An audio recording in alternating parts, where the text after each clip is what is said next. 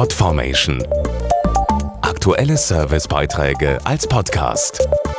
Regelmäßige Infos aus den Bereichen Service und Tipps. Am 1. September ist Weltfriedenstag und der wird, wenn man sich die Nachrichten so anschaut, immer wichtiger.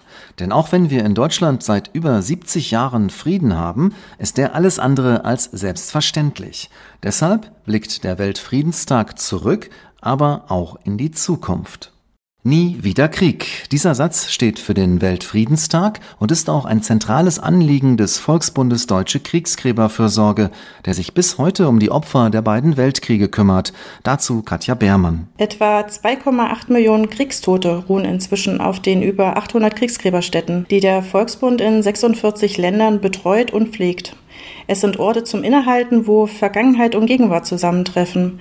Und die Reiseangebote des Volksbundes ermöglichen es den Familien, die letzte Ruhestätte ihrer Angehörigen zu besuchen, was für viele ein großer Trost ist. Ganz wichtig, um den Frieden in Zukunft zu sichern, ist die Arbeit mit jungen Menschen. In unseren vier Jugendbegegnungs- und Bildungsstätten in den Niederlanden, Belgien, Frankreich und Deutschland nehmen jährlich rund 20.000 Jugendliche an friedenspädagogischen Projekten teil, lernen sich so kennen und tauschen sich aus. Wer selbst ein kleines Zeichen für den Frieden setzen möchte, kann das jetzt im Internet tun. Auf lichterderewigkeit.de gibt es zum Weltfriedenstag ein Sternbild, das wie ein Peace-Zeichen aussieht. Dort kann jeder einen Lichtpunkt aktivieren und so dazu beitragen, dass das Friedenssymbol leuchtet. Gleichzeitig kann man damit an einen lieben Verstorbenen erinnern. Mehr Infos auf lichterderewigkeit.de